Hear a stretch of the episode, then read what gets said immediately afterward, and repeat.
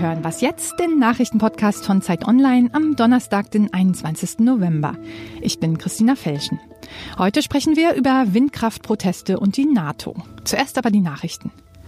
Nach der öffentlichen Aussage eines Schlüsselzeugen in der Ukraine-Affäre sprechen sich die Präsidentschaftsbewerber der Demokraten geschlossen dafür aus, Donald Trump seines Amtes zu entheben. Trump habe ein ums andere Mal das Gesetz gebrochen, sagte Senatorin Elizabeth Warren während einer TV-Debatte der Demokraten. Bernie Sanders bezeichnete Trump als pathologischen Lügner und den wohl korruptesten Präsidenten in der modernen Geschichte Amerikas. Kamala Harris sagte, die gesamte Trump-Regierung sei ein kriminelles Unternehmen. Der US-Botschafter bei der EU, Gordon Sondland, hatte zuvor bestätigt, dass Trump auf Ermittlungen gegen den Demokraten Joe Biden pochte. Im Gegenzug habe er dem ukrainischen Präsidenten eine Einladung ins Weiße Haus und die Freigabe eingefrorener Militärhilfen in Aussicht gestellt. Bei all dem habe er seinen Anwalt Rudy Giuliani als Mittelsmann eingesetzt. Zudem seien US-Außenminister Mike Pompeo und andere hochrangige Regierungsvertreter eingeweiht gewesen. Trump weist die Vorwürfe zurück. Er habe nichts von der Ukraine gewollt. Heute gehen die Anhörungen weiter. Dabei sollen die Ex-Mitarbeiterin im Nationalen Sicherheitsrat Fiona Hill und der Mitarbeiter der US-Botschaft in Kiew David Holmes aussagen. Redaktionsschluss für diesen Podcast ist 5 Uhr. Die Zeit präsentiert die Edition Wissenschaftsthriller. Die acht Bände der Zeitedition versprechen Hochspannung auf ganz besondere Art. Jeder einzelne Band bietet packenden Krimistoff vor dem Hintergrund eines wissenschaftlichen Forschungsgebiets, wie zum Beispiel der Gentechnik oder der Neurologie. Diese Edition ist ab sofort bestellbar unter shop.zeit.de slash thriller. Hallo und herzlich willkommen zu dieser Folge. Mein Name ist Fabian Scheler. Falls Sie in Thüringen wohnen und den jüngsten Wahlkampf verfolgt haben, da sind Sie um eine Konstruktion vermutlich nicht herumgekommen. Das Windrad ist in aller Munde. Es ist eine der politischsten Bauten des Jahres. Aber nicht nur in Thüringen wird um den Bau von Windkraftanlagen gestritten. Nein, in ganz Deutschland haben sich hunderte Bürgerinitiativen gegründet, um gegen Windräder zu protestieren. Es wird geklagt, wo es nur geht. Ja, und die Folge, die ist äh, relativ simpel. Der Ausbau der Windkraft in Deutschland, der ist praktisch zum Erliegen gekommen. Wie kam es dazu? Wie geht es weiter? Darüber rede ich jetzt am Telefon mit Marc Schieritz. Er ist wirtschaftspolitischer Korrespondent der Zeit. Hallo Marc. Hallo. Marc, die Bundesregierung äh, will ja die Ziele vom Pariser Klimaabkommen erreichen. Äh, welche Rolle spielt denn die Windkraft da eigentlich? Ja, die spielt eine ganz zentrale Rolle. Die Windkraft ist die ähm, billigste aller ökologischen, also äh, erneuerbaren Energieformen. Ähm, billiger als Wasser, billiger als Sonne hierzulande in Deutschland. Das heißt, man braucht den Wind, wenn man diese Ziele erreichen will, ohne jetzt, sagen wir mal, die Atomkraftwerke wieder einzuschalten. Ähm, und dann ist sozusagen vorgesehen in der Planung, ähm, dass, äh, dass, die, dass die Nachhaltigen bis zu 65, 65 Prozent der Energie, des Energieanteils übernehmen. Ähm, und das geht eben, das sagen alle Experten, das sagt auch die Regierung selber nicht ohne einen massiven Ausbau der Windenergie. Jetzt hat die Regierung ja auch im September das Klimapaket äh, beschlossen. Darin findet sich eine Regelung, nämlich dass 1000 Meter zwischen einer Wohnsiedlung und dem Windrad mindestens liegen müssen. Da gab es zähe Verhandlungen äh, darum.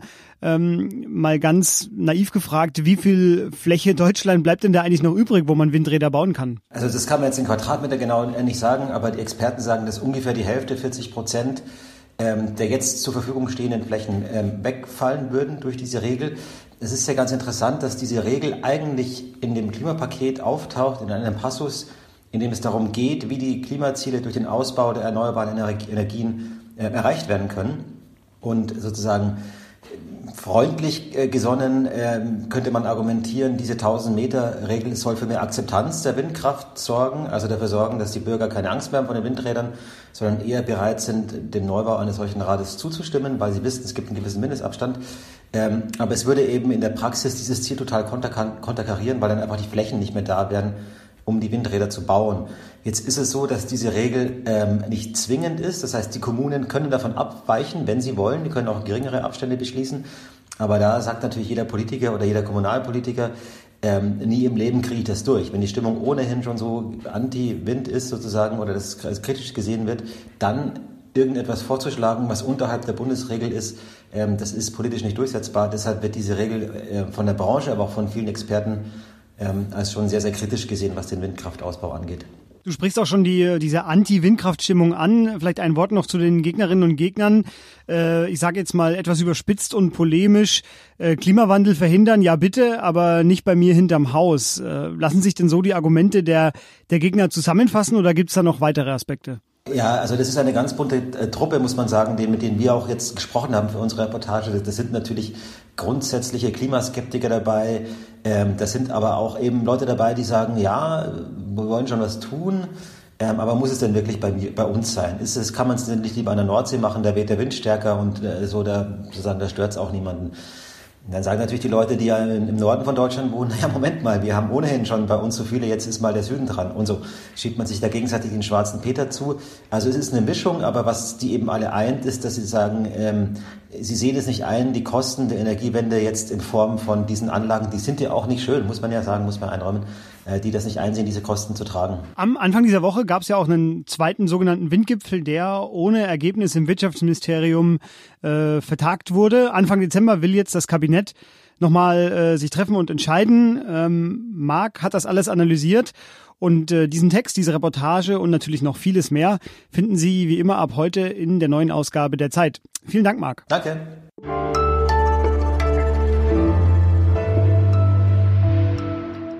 Und sonst so?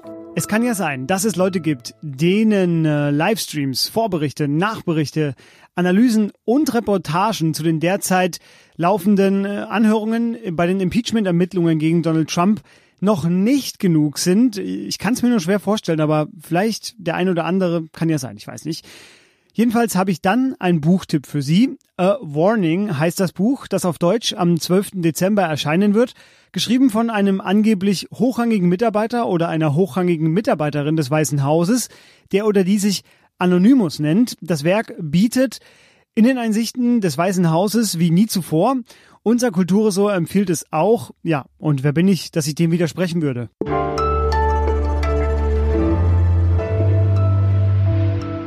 Noch immer beschäftigt die Welt der Außenpolitik ein Interview von Emmanuel Macron. Der hatte Anfang November gesagt, die NATO sei hirntot und hatte diesen Befund mit dem Einmarsch des NATO-Mitglieds Türkei in Syrien und der mangelnden Koordination zwischen den USA und Europa begründet.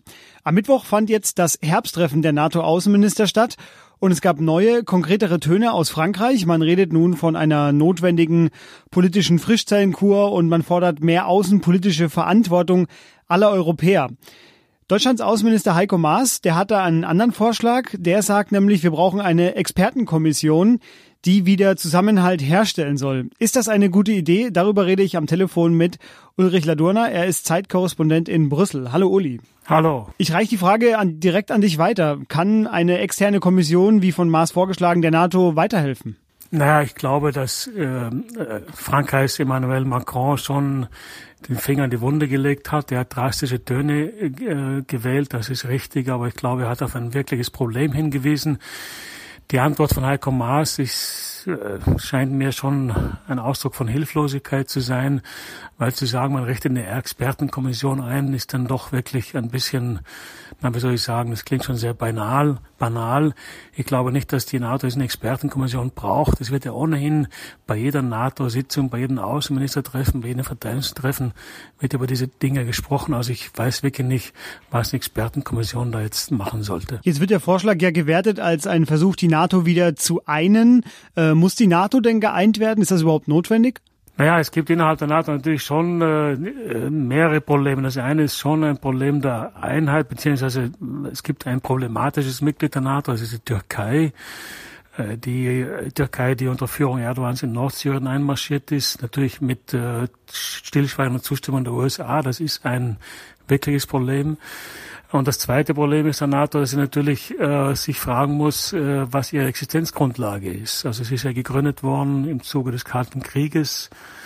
Äh, und heute ist der Kalte Krieg, so wie wir gekannt haben, schon lange vorbei. Und die Frage ist, äh, welche neue Existenzgrundlage die NATO haben kann. Darüber muss man reden. Es gibt genügend Bedrohungen für die westlichen Staaten. Reden wir von Russland, reden wir auch vom Nahen Osten. Also Gründe gäbe es genug für dieses Verteidigungsbündnis. Aber ich glaube, es braucht schon eine Debatte darüber, was es kann und was es soll. Aber ein Expertenkreis, wie ihn Heiko Maas vorschlägt, das halte ich nun wirklich für einen Ausdruck äh, der Hilflosigkeit deutscher Außenpolitik. Du sagst sagst ja auch, es geht um äh, grundlegende Fragen und eine weitere sehr grundlegende Frage, die ja derzeit äh, kursiert, ist ja, ist, emanzipiert man sich von den USA oder eben nicht? Welche Position bestimmt denn da die Debatte? Die Frage ist nach der Verteidigungsfähigkeit der Europäer. Äh, die USA haben sich ja schon seit längerem signalisiert, dass sie sich zurückziehen möchten oder weniger Verantwortung und weniger Lasten tragen möchten in Sachen Verteidigung. Äh, mit Donald Trump äh, hat sich diese Debatte verschärft, aber die gab es schon vorher, auch unter seinem Vorgänger Barack Obama. Die Europäer müssen sich schon seit Jahren fragen, was tut ihr eigentlich für die eigene Verteidigung? Und ich glaube, die Europäer tun zu wenig für die eigene Verteidigung. Zu wenig heißt, sie geben zum einen zu wenig Geld aus, aber sie überlegen sich auch zu wenig, was sie denn beitragen können zur Sicherheitsarchitektur. Und diese Debatte muss dringend geführt werden. In knapp zwei Wochen wird es dann in London das Treffen aller NATO-Staats- und Regierungschefs geben. Dann wird äh, 70 Jahre NATO gefeiert. Uli Ladurna bleibt da für uns dran. Vielen Dank dir. Gerne, gerne. Und das war was jetzt am Donnerstag. Unsere Mailadresse für Kritik und Anregungen, die lautet wasjetzt@zeit.de. Mich und die letzte Folge dieser Woche hören Sie dann morgen wieder. Tschüss.